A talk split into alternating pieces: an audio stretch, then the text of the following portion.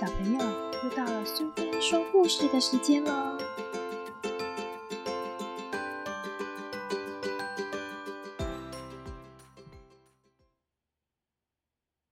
今天我们要讲的故事是《如果动物要上学》，作者是安·怀德福特·保罗，绘者是大卫·沃克，译者是汪仁雅，由小熊出版社所出版。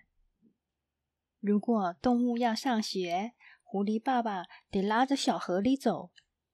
你动作太慢了。但是小河狸不甘不愿的拖着脚步说：“我不想去上学。”袋鼠蹦蹦跳跳的跳过小河狸身边，第一个进学校。河狸呢？它是最后一个。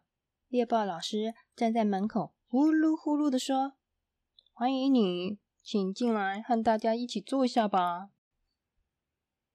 大家一起唱歌，猎豹老师嘟嘟嘟吹奏着长笛，野犬跟着啊呜啊呜，猫头鹰也来咕咕咕咕。来练习写字母吧。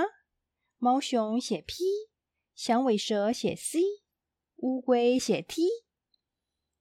如果动物要上学，河狸会练习用树枝数一数；大象会把积木堆成塔；鳄鱼的尾巴挥呀挥，甩呀甩，啪啪啪。哦哦，积木倒了。老鼠在玩形状游戏，圆形、正方形。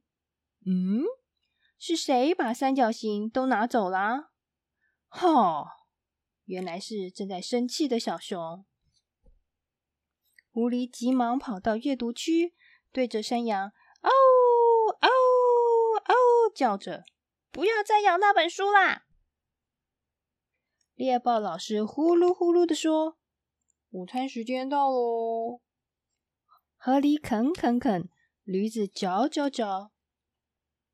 如果动物要上学，河狸和臭鼬会一起在沙坑挖洞，挖出一个超大的洞。狐猴会爬上攀爬架，荡啊荡的从这一头晃到另一头。红鹤会噗噗噗噗的拍拍翅膀，猫熊会咚咚咚的拍拍小球。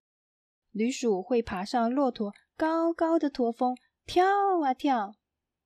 小鹅。会顺着长颈鹿的脖子嘎嘎嘎的溜下来。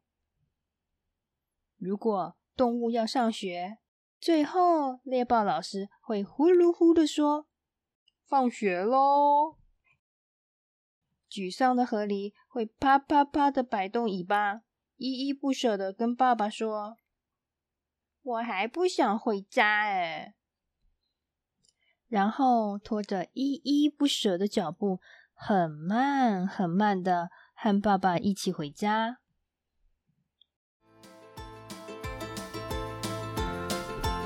喜欢今天的故事吗？